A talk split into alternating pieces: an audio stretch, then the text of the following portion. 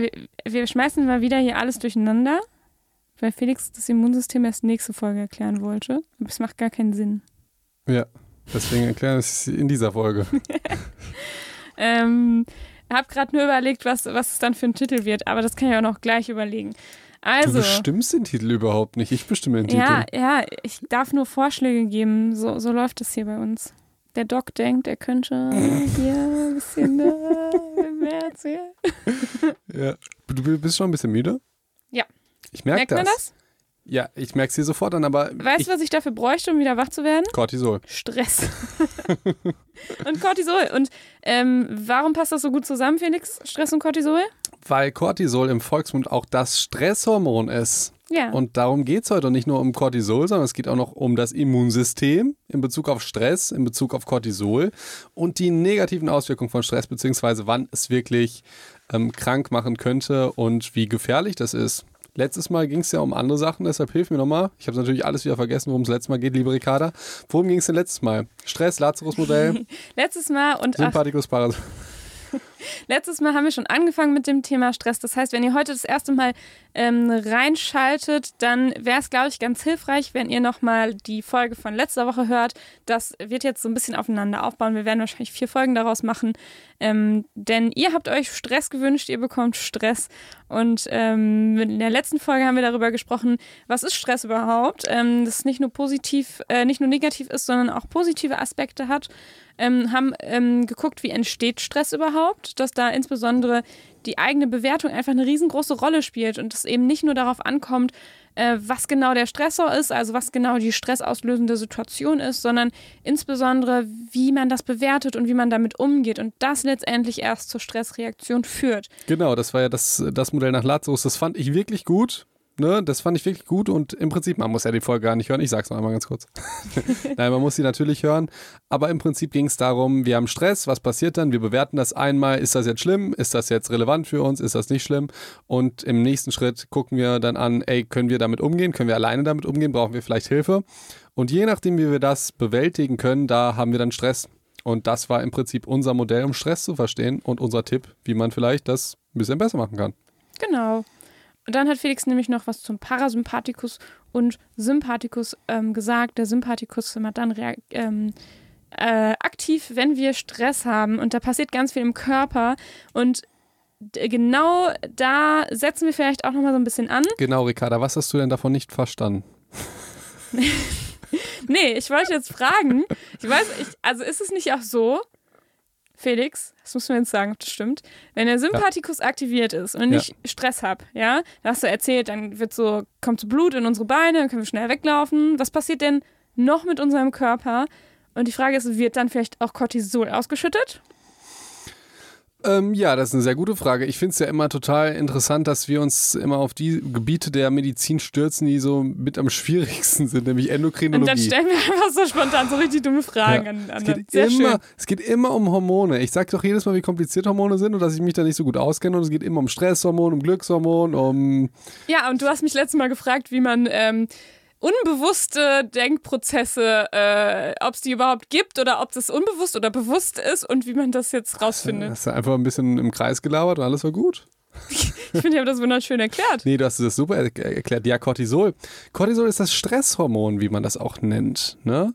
Und das wird halt natürlich ausgeschüttet, wenn wir gestresst sind. Es wird aber auch halt ganz physiologisch ausgeschüttet. Physiologisch ist das Fachwort für normal. Ganz normal, gesund. So, ich dachte einfach körperlich. Ja, körperlich. Also im Prinzip, man, man unterscheidet häufig in der, in der äh, Medizin zwischen physiologischen Sachen und pathologischen, also Dingen, die so normal sind, weil Und die- Stress und die halt pathologisch sind, also die krankhaft sind. Und deshalb, also ja, klar heißt es, aber das könnte man halt auch sagen, physiologisches Cortisol haben wir zum Beispiel morgens, ja, also eine Ausschüttung des Hormons haben wir morgens. Das macht ja auch Sinn, morgens ein bisschen gestresst zu sein, dass wir aus den Federn kommen. Und das ist ja so, wir sagen jetzt so, es macht Sinn, gestresst zu sein, aber damit meinen wir natürlich nicht dieses äh, im Volksmund, dieses ich fühle mich gestresst, ich muss so mega viel tun, oh mein Gott, sondern im so Sinne von aktiviert, oder? Ja, genau, aktiviert. Man kann ja auch sagen, nicht nur gestresst zu sein, sondern nicht total entspannt zu sein, wenn man das Negativbeispiel. Weil wenn du jetzt nicht total entspannt bist, dann würdest du ja Ewigkeit im Bett liegen und denkst, boah, ich Nee, bin wenn so du glücklich. total entspannt bist. Ja, genau. Ja, wenn du wenn du nicht, nicht, also nicht? Egal. Ihr Ja. wisst, was Felix meint. Genau. Und äh, Cortisol, wie natürlich alle Hormone, ist natürlich schwierig zu erklären, hat ganz viele verschiedene Wirkungen. Und das ist immer so, man im Prinzip immer, wenn man versucht, das im Podcast runterzubrechen, ist die Hälfte falsch, weil man es einfach nur so ganz grob beschreibt. Ich versuche es trotzdem einmal. Cortisol beeinflusst zum Beispiel den Glukosestoffwechsel. Das ist der Zuckerstoffwechsel. Und deshalb ist halt Cortisol zum Beispiel auch, also deshalb sagt man, dass viel, viel Stress auch mit einem schlechteren Körper, mit Übergewicht zum Beispiel verknüpft ist. Was ja, ja, was vielleicht komisch sein könnte, weil man denkt, viele Leute, die viel Stress haben, die müssen viel machen, also müssen ja auch extrem viel Kalorien verbrauchen. Und, die haben das- vielleicht keine Zeit, was Vernünftiges zu essen. Genau, deshalb müssen die ja so dünn sein. Mhm. Ja, das ist jetzt zum Beispiel ein Gedanke, aber man sieht halt auch Leute, die nicht dünn sind und auch viel Stress haben. Und das kann zum Beispiel daran liegen, ähm, dass die halt sehr ge gestresst sind und das Cortisol sehr hoch ist, weil Cortisol hat halt, wie gesagt, Einsto ein Einfluss auf den Fett- und Glukosestoffwechsel. Und das macht ja auch evolutionär Sinn, beziehungsweise nochmal kurz, was macht es? Es sorgt dafür, dass die Energie, wie, wie kann ich das erklären, dass die Energie und, die, und, und der Zucker im Körper bleibt und dem Körper zur Verfügung steht. Also stell dir vor, Mm, Also du verbrennst in der Zeit kein Fett, weil das wäre jetzt Quatsch. Das brauchen wir vielleicht noch. kein wird natürlich jeder sagen, eh, du verbrennst immer ein bisschen Ah, Fett, aber ja. ne, vom Prinzip her weniger. Weniger als sonst. Weniger Fett und äh, es gibt dann noch Gluconeogenese, zum Beispiel die Neubildung aus Zucker und so. Äh, Mhm. da will ich gar nicht so weit drauf eingehen, aber stellt euch vor, ihr wollt jetzt Gewicht verlieren oder verbrennen oder was auch immer.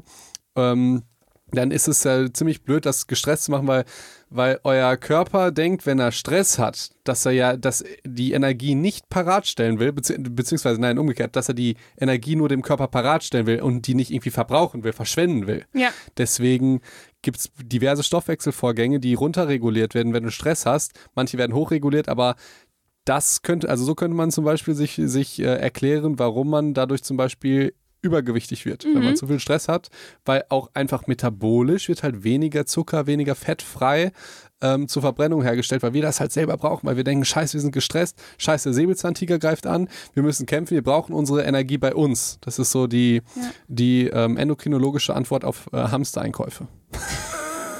Ich finde es auch geil, dass wir auch immer den Säbelzahntiger mit dabei haben. Ich glaube, man könnte so unsere Folgen durchrechnen und wir haben wahrscheinlich so zu 80 Prozent Säbelzahntiger Ja, gesagt. das ist ein mein Das ist- Lieblingstier. nee, aber eigentlich kannst du das ziemlich gut mit den Hamstereinkäufen beschreiben. Ja. Weil in äh, Zeiten von, von ähm, nuklearen Fallouts eigentlich machen dann nur Hamstereinkäufe Sinn und nicht bei einer Pandemie oder so, weil Wie, dann krieg, äh, welche? ja, ich will dieses Wort nicht sagen, aber ähm, Falls Ja. euch das interessiert, dazu gibt es auch noch eine Folge. Aber hört euch die nicht an, ich finde ich ganz furchtbar. Ähm, aber tatsächlich, da macht ja wie beim Hamstereinkauf, wenn du jetzt alles hamsterst, dann willst du das ja auch jetzt nicht verschwenden. Oder willst du dann noch alles für dich behalten, alles für dich und nicht für andere? Deshalb hamsterst du, dass die anderen das nicht haben können. Genauso ist das auch mit eurem Glukosestoffwechsel und Fettstoffwechsel. Wenn ihr halt Cortisol habt, dann wollt ihr halt die Energie für euch haben und die nicht irgendwie verbrennen und Ah. überschüssig leben. Das heißt, dein Körper wird zum Hamstereinkäufer, wenn du Stress hast. Ja, genau. Schön. Genau. Jetzt habe ich ein richtig schönes Bild. Ja, ein Hamsterchen-Stress. Genau, Ja. haben wir doch schon Und erklärt. ich finde es auch, ich find's auch ganz spannend, weil ähm, letztendlich viele sagen ja so, nee, wenn ich Stress habe, dann, dann nehme ich nämlich ab. Also es gibt schon so Leute, die dann trotzdem abnehmen, weil sie eben einfach keine Zeit haben zu essen oder dann irgendwie nur so nebenbei snacken und ganz viel laufen. Aber das hieße ja, die würden unter sonstigen Umständen, wenn sie keinen Stress hätten und genauso viel essen und sich bewegen würden, noch viel mehr abnehmen. Ja, aber die würden dann ja nicht so viel, ähm, äh, die würden dann ja nicht so wenig essen. Ja, ja, klar. Ja, ja. Aber vom Prinzip her, also Ja, deren Stoffwechsel funktioniert trotzdem anders. Ja, genau, da Zeit. hast du vollkommen recht. Ja, das ist halt das Problem mit Social Media. Du, du sagst halt eine Sache und theoretisch gibt es diverse Gründe, die sagen, also Leute, die sagen, ja, aber wie ist das denn da, aber wie ist das denn da? Leute, das ist da dann anders. Ich kann jetzt nicht Ach auf, so. ja, ich kann jetzt nicht auf jedes Beispiel eingehen. Ja, das ist, das geht einem so am Sack, ey, dass du nie was behaupten kannst, weil letztendlich müsste, müsste ich jetzt so viel darüber sagen, wird niemand mehr zuhören. Aber es gibt ja immer ein paar Besserwisser, die das besser wissen. Ja, aber ich, ich, ich finde, das könnte noch fast ein Psych-Advice sein, nämlich äh, für die Leute, die Besser sagen, das nicht, das nicht. Ja. aber die für die Leute, die sagen, ey, Stress tut mir voll gut, weil dann nehme ich nämlich richtig ab. Weißt du? So. Also es gibt ja so Leute, die dann sagen, so ein bisschen Stress tut mir gut und dann esse ich nicht so viel und dann nehme Ja, ich ab. genau.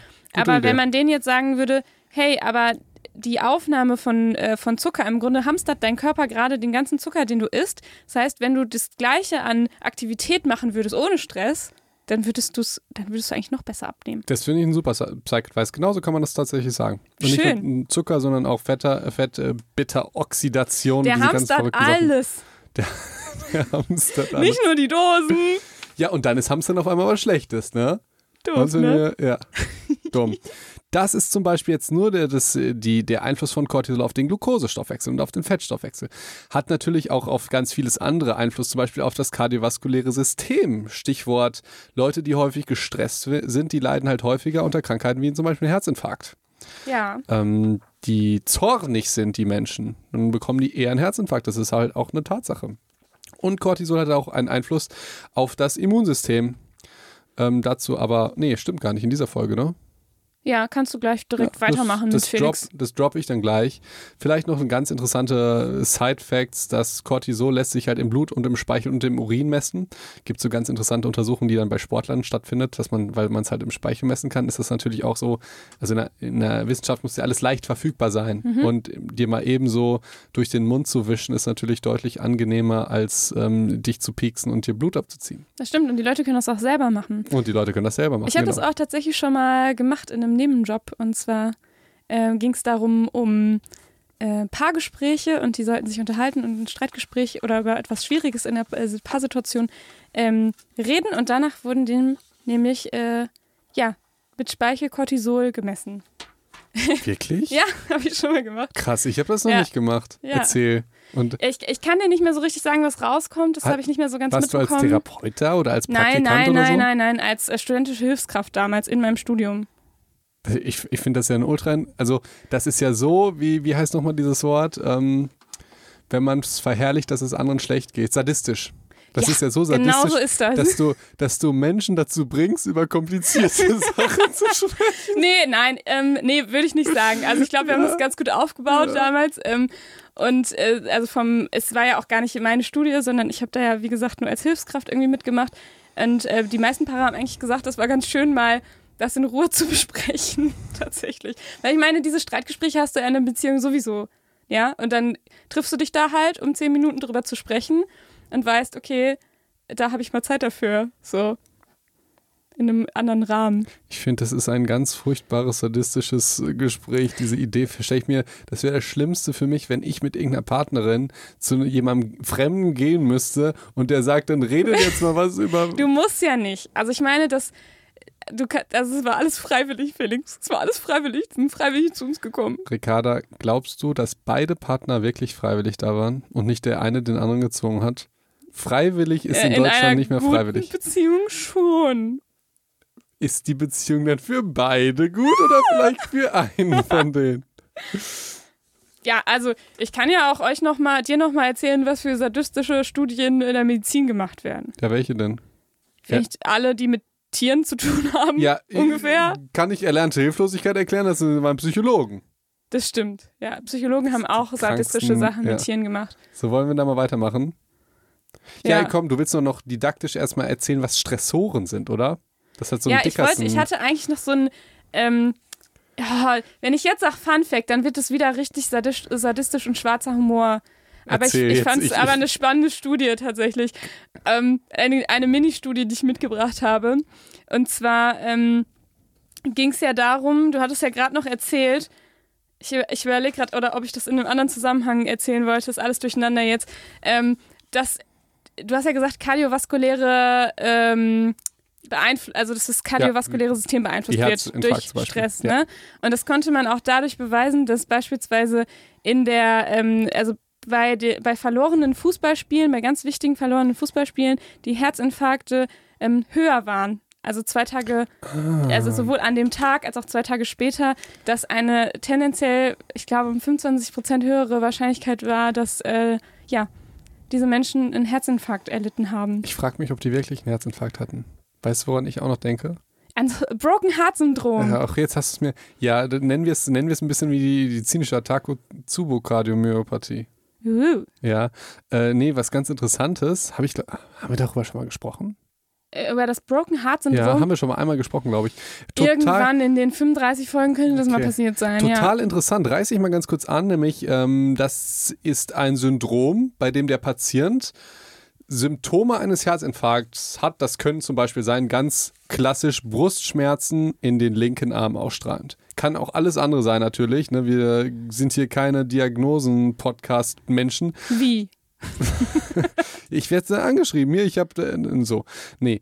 Aber tatsächlich sogar mit in den linken Arm ausstrahlen und die kommen dann halt in die, ins Krankenhaus, in die Praxis und wir sind halt ganz, ganz aufgeregt, wie Ärzte und denken, scheiße, Herzinfarkt. Dann misst du halt Blut und dann machst du ein EKG und das Verrückte ist, du siehst halt sowohl in dem Blut als auch im EKG die Marker, die für einen Herzinfarkt mhm. sprechen.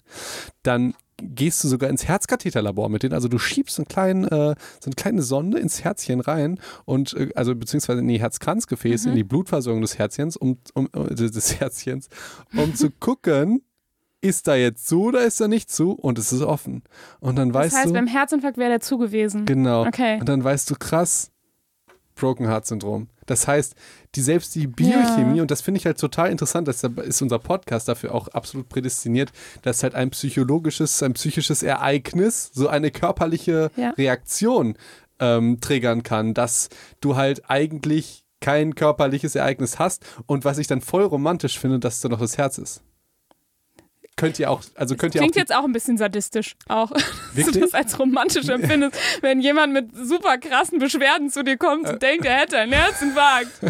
so meint ich das nicht. Ich meine, wir haben ja ganz viele Organe, die versagen könnten. Stell dir mal vor, jetzt wäre die, die Niere taub. Da würde sagen, hä, wieso bei so einem Ereignis ist dann die Niere taub oder, oder, oder insuffizient oder sowas. Achso, von Aber allen Organen ist ja, das das romantischste. Von, ja, von was, allen Organen. Was bei Leid nee, gebrochen wird. Ja, du, du sagst doch ja. Das im, Herz halt. Du sagst ja umgangssprachlich, mein Herz ist gebrochen. Ja. Aber es ist ja nicht wirklich dein Herz gebrochen, weil dann wärst du tot. Wenn ich dein Herz in der Mitte durchbrechen würde. Das ist ja das eine Metapher. Und jetzt Aha. haben wir so, ja, sag das so ruhig so klug, aber jetzt haben wir ja die körperliche Manifestation dieser Metapher. Das finde ich total ja, faszinierend. Ich, ich finde es auch absolut äh, krass. also entweder hast du es nicht verstanden oder du bist nicht romantisch. Entschuldigung, vielleicht bin ich nicht so romantisch. Ähm, aber weißt du, was mir auch gerade einfällt? Solchen, solchen Patienten, da würdest du ja fragen, hatten sie in letzter Zeit viel Stress? Oder? Also ich finde, das ist so eine Frage, die einem oft gestellt wird, ja, sowohl beim Arzt als auch, als auch beim Psychologen. Okay, aber, aber du, du, das Broken Heart Syndrom ist so selten tatsächlich. Das, äh, das kann auch okay, bei den... Okay, das heißt, du würdest das nicht fragen, sondern erst die ganzen Untersuchungen Doch, du würdest machen. auch nach Stress fragen, aber du sagst ja nicht, ach so, sie hatten Stress, dann gehen sie wieder nach Hause. Nein, natürlich nicht. Ein auffälliges EKG hat. Ähm, tendenziell wird ja auch Stress auch einen normalen Herzinfarkt triggern. Ja. Ist ja der springende Punkt. Ich kenne halt die Studie von den Fußballern nicht und ich finde es vollkommen bescheuert wegen äh, Fußballspielen, also dass die dich so triggern, dass du dann halt einen Herzinfarkt kriegst. Aber ich finde das nochmal spannend, auch so zum Thema Stress, weil das haben wir schon in der letzten Folge gesagt, ähm, dass Stress ja nicht nur immer dieses Ich habe viel zu tun ist, sondern dass Stress auch was Emotionales sein kann und dass vielleicht jemand, der gerade, der ein gebrochenes Herzen, Herz hat, im Sinne von vielleicht ähm, ein, ein Trauerereignis, ja, dass derjenige vielleicht sagen würde, er hat keinen Stress, obwohl das körperlich ab, auf jeden Fall Stress ist. Ach so, das meinst du, ja. Ja. Und dass das auch eigentlich dazugehört, aber dass wir das so umgangssprachlich manchmal nicht auf dem Schirm haben, dass auch äh, so negative Emotionen, die oder so eine starke Belastung emotional, dass das auch für einen Stress ist. Ja. Und vielleicht auch so ein Fußballspiel. Ich überlege gerade, ist das emotional wahrscheinlich auch, aber vielleicht auch so dieses Mitfiebern und dieses Dabeisein und sich so richtig drüber aufregen und so, da wird man ja auch nicht denken, dass das für den Körper vielleicht Stress ist. Ja, das stimmt, weil Stress, Stress ist ja bei uns immer negativ konnotiert. Wir denken ja, Stress ist was Schlechtes und jetzt nicht, dass es halt aufgewühlt sein, aufregend und so. Voll. Das ist ja was, also Achterbahnfahren wäre für den Körper auch Stress. Ja, genau. So, das machen wir ja zum Vergnügen. Aber wir haben ja Stress schon. Die meisten. Ja, die nicht gezwungen werden. Wir haben ja Stress in den Folgen davor schon, in der Folge davor schon gemacht. So, jetzt sind wir durch damit mit deiner süßen Mini-Studie, nee, die vollkommen aus dem Zusammenhang. Die habe ich jetzt, äh, ich wollte die, glaube ich, in einem anderen, in einem anderen Punkt sagen. Jetzt habe ich sie jetzt schon gebracht. Ähm, was ich, was du meintest, was ich noch sagen wollte, danke, dass du mich daran erinnert hast, ist so ein bisschen, dass es verschiedene Arten von Stress gibt. Ähm, und zwar kann man nochmal unterscheiden, oder nicht, beziehungsweise Arten von Stressoren. Wir haben ja gelernt, Stressor ist nicht gleich Stressreaktion, sondern Stressor ist so das, was, es, was die Stressreaktion irgendwann auslöst, ne? mit mhm. Bewertung noch dazwischen und so weiter. Aber Stressor ist so das Ereignis, der Reiz oder die Umgebung, was irgendwie dazu führt. Oder was so der erste Reiz ist. So. Habt ihr verstanden, ne? Hab ich jetzt richtig kacke erklärt. Ähm, und da kann man nochmal unterscheiden zwischen einerseits kontrollierbaren Stressoren und andererseits unkontrollierbaren Stressoren und zwischen sozial evaluierten Stressoren und Stressoren, die eben nichts mit sozial evaluiert zu tun haben. Und jetzt ist Felix wieder genervt, es ganz viele Wörter sind. Ja. Und, aber ich sag dir direkt ein Beispiel und ich sag dir auch, was das die höchste Cortisolausschüttung mit sich bringt. Oh, wurde in, in einer Studie herausgefunden. Ähm, die verlinke ich euch wie immer. Ähm, und zwar sozial evaluierte und unkontrollierbare Stressoren sind die Dinge, die äh, Stressoren, die am meisten Cortisol ähm, zu der höchsten Cortisolausschüttung führen. Das heißt, sozial evaluiert wäre sowas wie von Menschen gemacht. Also beispielsweise Mobbing oder ähm, eben Dinge, die, die von anderen sozial äh, gemacht werden. Ja, und du hast was gesagt, unkontrollierbar. Und ich liebe ja, und die Psychos wissen das ja, wie wichtig halt mir das ist, dass ich diesen Kontrollverlust, den man hat und die Machtlosigkeit als extrem wichtig finde, sowohl für psychische Erkrankungen als auch für das Thema Stress, für Burnout, für Depressionen und so. Das ist halt das Furchtbarste. Deshalb Mobbing, hast du vielleicht sogar noch eine körperliche Kontakt Komponente mit dabei, wenn du geschubst wirst oder so, weiß ich nicht. Dann hast du eine Mhm. emotionale Komponente. Dann kannst du nichts dagegen tun, weil in dem Martyrium der Schule musst du ja, das Mhm. ist ja das Fiese, du kannst ja nicht aus der Schule gehen oder kannst die Schule wechseln, okay. Ja, aber selbst das ist oft schwierig. Das ist alles irgendwie Ähm, kacke. und Deshalb, egal, irgendwann, wenn du in dieser Mobbing-Spirale bist, kannst du ja eigentlich auch egal, was du tust, ob du es ignorierst oder ob du dagegen ankämpfst oder irgendwie was sagst, bist, wirst du es halt auch nicht mehr kontrollieren ja, können. Ne? deshalb mein Psych-Advice, mobbt nicht, Mobber sind Ultra-Opfer. das stimmt. euch ultra behindert. Das stimmt. Das ist ein guter Psych-Advice. Und was du aber sagen wolltest, glaube ich, ist nochmal, also, wir haben jetzt gelernt, sozial. Ja, was denn? Ich wollte genau das sagen, was ich gesagt habe. Ich bin voll stolz, dass ich das so auf den Punkt gebracht Ach, habe. Schön, so okay. einfach, Ich dachte, du- du wolltest noch was anderes sagen. erzähl, was wollte ich denn sagen? Ich dachte, du wolltest noch ähm, zum Kontrolle dein Lieblingsexperiment erzählen. Ach so, ja, das wollte ich machen, aber äh, ja, okay, aber nicht da. Aber okay, erlernte Hilflosigkeit, ne? Ja, da, äh, da, ja, hast du mir vorhin gesagt, ich mach das noch spontan. Ja, ja. Ja, und so, ich mach das noch spontan, das ist mein Lieblingsexperiment. Und Ricarda so, ich muss gucken, wer das gemacht hat und ob du das richtig erzählst, Felix. Ich ja, weil, genau. weil ich habe immer ein bisschen Angst, wenn Felix psychologische Aspekte erzählt, dann denke ich immer, hoffentlich ist es richtig. Ja. Hoffentlich ist es richtig. Und meistens ist es halt richtig, aber Ricarda sagt immer so, "Hm, ja, nicht Mm, ganz. Ja, aber. Und das ist aber oft auch so, Felix. Weil du erzählst es da immer so, so annähernd richtig, aber es ist immer so ein bisschen so, so knapp dran vorbei, Okay. weißt du? Ja, es hat nichts damit zu tun, Und dass du diesmal es konnte einfach... ich es nicht ordentlich nachgucken und ich hoffe, du erzählst es richtig, Felix. Das Problem ist, wenn ich es jetzt falsch erzähle, dann hast du mir ja Merkt nichts... niemand das. Nee, dann hast du es ja, also dann ist, ist ja eigentlich klar, wenn du nichts dagegen sagst, dann könnten die Leute ja denken, dass du das halt auch nicht weißt. Das ist ja da- das Problem. Ja, und deswegen bin ich auch so nervös und gestresst geworden, Okay. als du mir das gerade Okay. erzählt hast. Dann fange Weil ich ich äh, nur noch weiß, von wem das ist und irgendwie so einigermaßen im Kopf hatte, was da passiert. Ja. Ich dachte so, oh, ob ich jetzt so diese kleine Ungenauigkeit, die Felix immer wieder reinbringt, ob Okay. ich die höre. Mal Okay, gucken. nee, ich erzähle euch das. Erstmal, Ricarda hat gelernte Hilflosigkeit geschrieben. Nein, das heißt erlernte Hilflosigkeit. Habe ich doch gar nicht geschrieben. Nee? Ach so, du meinst, ach ja, boah, weißt du, wie ich dieses Skript erstellt Ja, habe, okay, komm, Felix? komm. Vielleicht mal kurz zu unserem, Komm, äh, lass wie, wir was Ich- erstellen, ich, ich, muss, oder? ich, ich, mu- ich, muss, ich muss schon hier weitermachen, hier erlernte Hilflosigkeit, ja? Ja, Ich ja. muss, ich muss noch mal ganz kurz sagen, ich finde die Sachen immer lustig, die manchmal eigentlich traurig sind. Ich nenne das pathologisches Reframing. das ist natürlich kein Wort, merkt euch das nicht. Ja, aber ich finde es halt immer wirklich lustig, wenn was ganz Schlimmes passiert. Das ist irgendwie meine Art, damit umzugehen. Nehmt das bitte nicht als unempathisch, das ist irgendwie was Verrücktes einfach. Ist das ein bisschen verrückt? Ja, schon. Ist wie das pathologische Lachen vom Joker. Deshalb habe ich es pathologisch. Der lacht ja immer, wenn verrückte Sachen sind. So. es zeigt euch, wie krank und komisch diese verrückten psychologischen Experimente sind und hier mit, mit Tierversuchen und so. Also, Ja, es ist ein Ur, es, man muss kurz sagen, es ist ein uraltes Experiment. Ähm, boah, ich weiß gar nicht. Ich äh, habe es gerade noch mal ganz schnell nachgeguckt. das macht dich fertig, dass du irgendwie- nicht weißt, aus welchem Jahr und wer Ja, das es gemacht ist hat. auf ne? jeden Fall alt, so aus den 70ern, sech, Ende 60er, so irgendwie so. Wir machen das nochmal, weil das extrem gut so äh, die Geschichte wie Burnout und Depression und so, dass, dass man kann dadurch verstehen, warum Leute wirklich äh, nicht, äh, sie sich nicht anders verhalten können. Weißt du, weil du sagst ja häufig bei Leuten, die den Burnout oder Depression haben, hä, wieso gehst du jetzt nicht einfach, äh, stehst du auf oder so. Und das beschreibt das ganz gut. Also, es geht los. Es haben ein paar kranke Psychologen hatten folgende Idee. war der Stellt, gute Herr Seligman. ja, stellt euch vor, ihr habt ein Feld Das auf dem Boden. Seligmann, Ja, Felix. ein, ein Feld. Und das ist in Feld A und Feld B geteilt. Ja, und jetzt lasst ihr ganz süße Hundewelpen darauf spielen. Ja, oder Hunde einfach. Das waren, glaube ich, keine Hundewelpen. Ja, weil es ist besser für die Geschichte, wenn es Hundewelpen waren. Ja, Welche weil die, Rasse? Weil die Schäferhunde.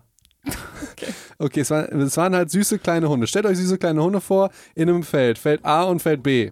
Ja, und in Feld A habt ihr jetzt einfach Stromstöße. Also das Feld, das hat halt so, so, eine, so, eine, so eine Stromanlage darunter, das die Hunde gequält hat. Und die Hunde konnten jetzt entscheiden, beziehungsweise die haben jetzt gemerkt, okay, wenn ich jetzt in dieses Feld gehe, dann tut es mir weh, deshalb bin ich da nicht. Dann war die natürlich immer im Feld B und nicht im Feld A, wo die gequält wurden. Und jetzt kommen die kranken Psychologenschweine. Jetzt nehmen die die süßen kleinen Schäferhunden Hunde und binden die auf Feld A fest und malträtieren die so lange mit Stromstößen, bis sie komplett gaga sind. Ja? Habe ich das richtig erklärt? Ich glaube, es stimmt nicht ganz, aber okay. Äh, aber für, für die, für die äh, für das emotionale Mitempfinden ist das eine tolle Okay. Story, Felix. Okay. Und die erlernte Hilflosigkeit sagt jetzt folgendes. Jetzt haben die natürlich die armen Hunde festgebunden, wo die wissen, die kommen da nicht weg und die können nicht aus dieser Situation raus. Haben die so lange malträtiert mit Stromstößen, bis sie halt komplett gaga waren, haben diese Gurte gelöst und die Hunde, die können ja jetzt einfach sagen, ja, okay, gehe ich wieder in Feld B. Ist, dann geht's mir ja gut. Aber die waren so verzweifelt und das ist die erlernte Hilflosigkeit. Also sie haben ge gelernt, hilflos zu sein. Sie könnten sich ja im Prinzip, äh, können sie einfach rüberlaufen, aber die, die können das nicht mehr, weil die halt einfach so fertig sind. Und das ist die erlernte Hilflosigkeit. Und äh, das haben die halt wirklich an ultra süßen Welpen gemacht. Ich finde es schön. Ich, ich möchte gar nicht dazwischen grätschen, weil diese Geschichte ist so, so emotional, Felix. Ja, ich, Die hat mich so Ich- mitgenommen ich jetzt, die wie du gelesen. die erzählt hast. ich habe die gelesen und ich dachte so, Felix, du okay. liest nie irgendwas, das hast du bestimmt gehört. Nee, ich habe die wirklich gelesen tatsächlich. Ist aber auch schon lange her. Wahnsinn. Aber du sagst, ich habe das nicht richtig erzählt, aber du weißt es auch nicht. Du müsstest ja, ja, noch ich mal wollte nachgucken. gerade Ne? sagen, also das hilft jetzt auch nicht, weil ähm, ich dir nicht, ich weiß nicht, ob die die festgebunden haben, wie die es gemacht haben, aber das Prinzip ist schon richtig. Die haben durch, durch Dankeschön, Ja. liebe, liebe Göttin Ricarda. Das Prinzip ist schon Das, richtig. also es hatte schon was mit Elektroschocks und Hunden zu tun. Ähm, nein, aber es geht genau darum, dass die eben gelernt haben, ähm, aufgrund, je nachdem, wie die diese Experimente durchgeführt haben, so es bringt nichts mehr, was ich hier tue. Und wenn die dann aber letztendlich wieder Kontrolle haben könnten, dass sie es dann nicht mehr nutzen. Und genau das ist auch so diese, diese Beschreibung von Depress ähm, also deswegen ist es eigentlich in der Depressionsforschung ein ganz großes Thema, diese erlernte Hilflosigkeit, ähm, weil man zum Beispiel davon ausgeht, es gibt vielleicht, es gab vielleicht mal eine Situation in dem Leben, wo es wirklich so war, dass man keine Kontrolle hatte oder wenig und dass man aus dieser Situation heraus ähm, das irgendwann auch nicht mehr hinkriegt, selbst wenn man dann eigentlich vielleicht wieder Kontrolle haben könnte und dass die, die Leute es aber nicht mehr so wahrnehmen und es nicht mehr nicht mehr so hi hinkriegen, diese Kontrolle wieder zu, zu ergreifen, weißt du? Ja. Weil die denken, sie wären immer noch festgebunden, Ja. quasi. Nee, ich finde, deshalb passt das so gut. Und deshalb hatten wir auch äh, nochmal zu den, den Schlenker zu finden, zu den Stressoren. Deswegen haben wir unterschieden zwischen kontrollierbaren und unkontrollierbaren Stressoren.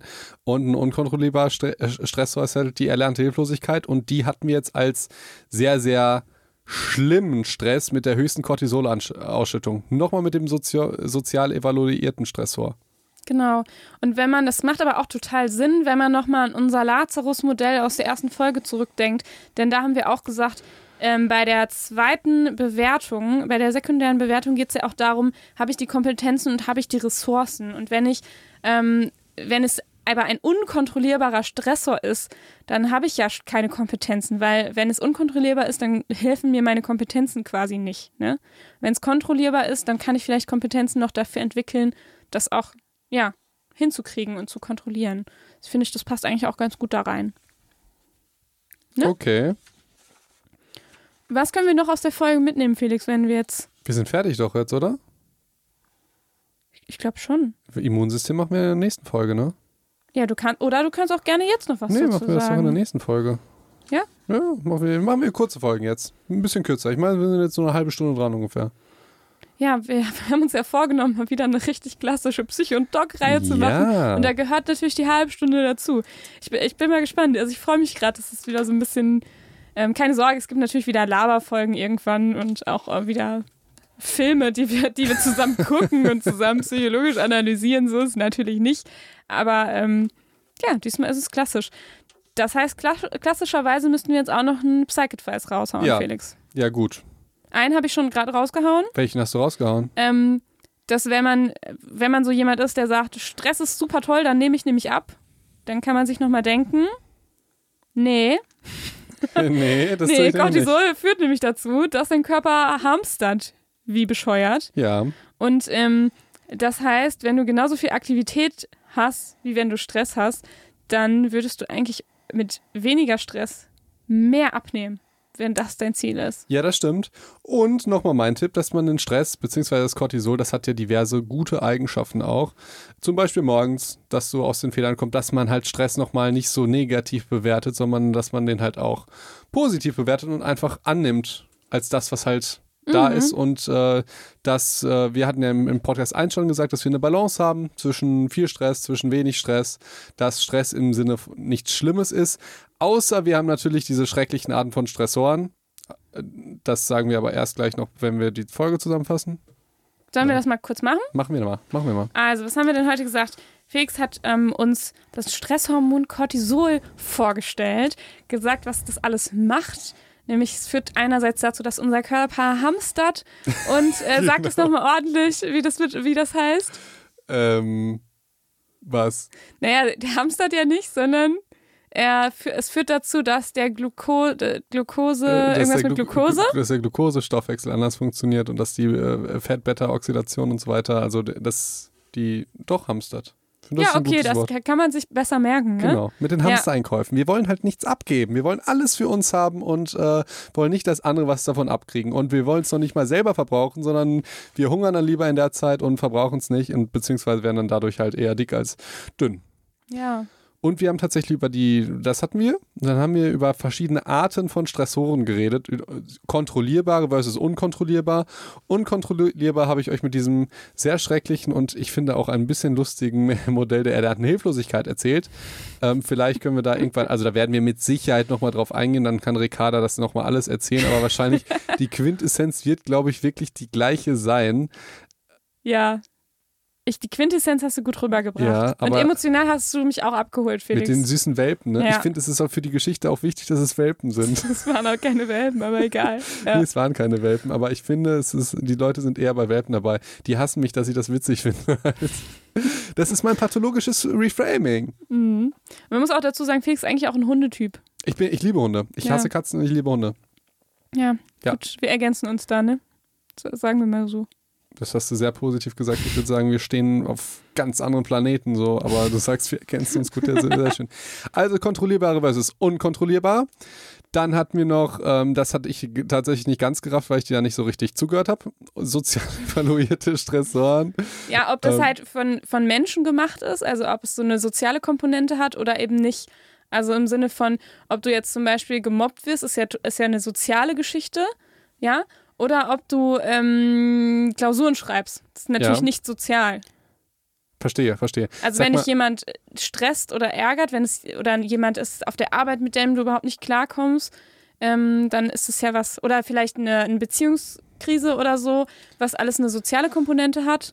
Oder eben der Papierkram, der ja. da rumliegt und du, wo du noch viel zu tun du, hast. Ich lese noch eins, hatten wir ja schon mit der Krebsdiagnose. Habe ich dir ja nicht zugehört? Oder hast du es nicht gesagt? Ja, dieses Skript ist diesmal so, dass ich viel reingeschmissen habe. Ja. Und ähm, nicht alles davon unbedingt sagen muss. Du meinst mit der Krebsdiagnose, dass es auch ein unkontrollierbarer Stressor ist? Ja, genau, ne? weil du nichts dagegen tun kannst. Ja. Das wäre ja. auf jeden Fall ein Beispiel dafür, genau. Ja, gut. Was ich da noch so ein bisschen anteasern kann, deshalb habe ich dich nochmal darauf gebracht, ist, ja. dass Stress auch eine Korrelation zu Tumoren und Krebs hat. Und das macht okay. auch deswegen Sinn, weil, ähm, wie kann ich das erklären? Wenn du gestresst bist, bist du ja nicht nur jetzt mental gestresst, sondern ist dein Körper ja auch gestresst. Und Krebs entsteht immer dann, wenn sich halt viele Zellen teilen. Und mhm. bei der Teilung wird ja, werden ja diese ganzen Moleküle werden abgelesen. Und durch Stress ist natürlich auch dieser Ableseprozess gestresst und dann entstehen halt Fehler. Ah. Ja, also das ist halt, das ist nochmal so eher Stichwort Immunsystem, dass halt auch gestresste Leute halt eher dazu neigen, irgendeinen Tumor zu kriegen. Äh, also nochmal Psychic habe weniger Stress, weil Fehler bei der Ablesung ähm, der DNA und so weiter entstehen. Aber es ist natürlich eine Korrelation. Das heißt, so ganz genau das wäre schon eine Erklärung dafür, dass deine Erklärung wäre jetzt kausal, ne? Ja, wie, das ist ja auch schwierig in der Studie. Wie willst du eine genau, Studie damit bilden? Genau, das ist natürlich äh, schwierig herauszufinden, wie das genau funktioniert.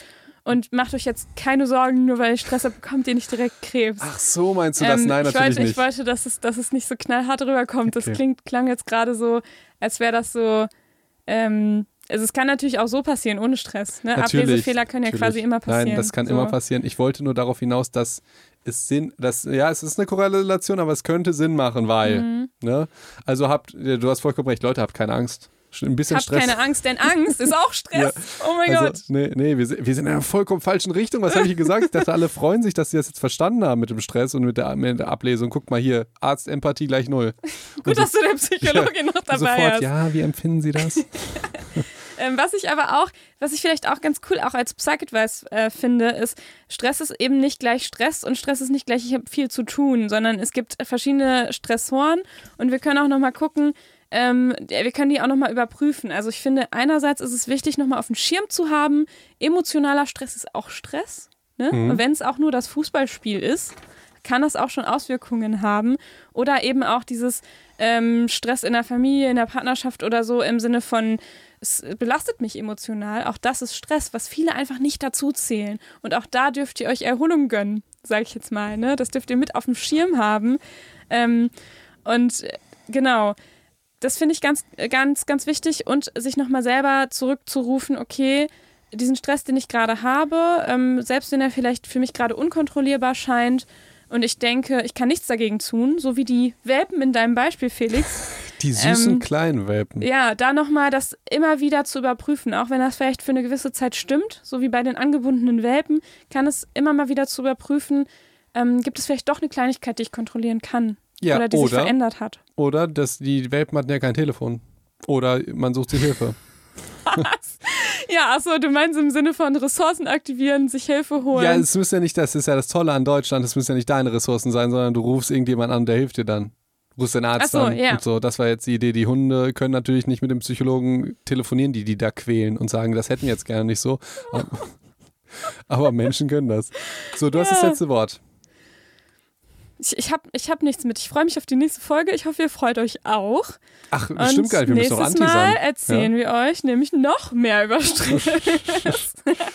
Und ähm, nächstes Mal wird es auf jeden Fall noch mal herausfordernder, Felix, für uns, daraus einen positiven Psych-Advice äh, zu geben. Denn nächstes Mal geht es um die ganzen negativen Auswirkungen von Stress. Und Felix darf endlich was über das Immunsystem und Stress erzählen. Nice. Bis zum nächsten Mal.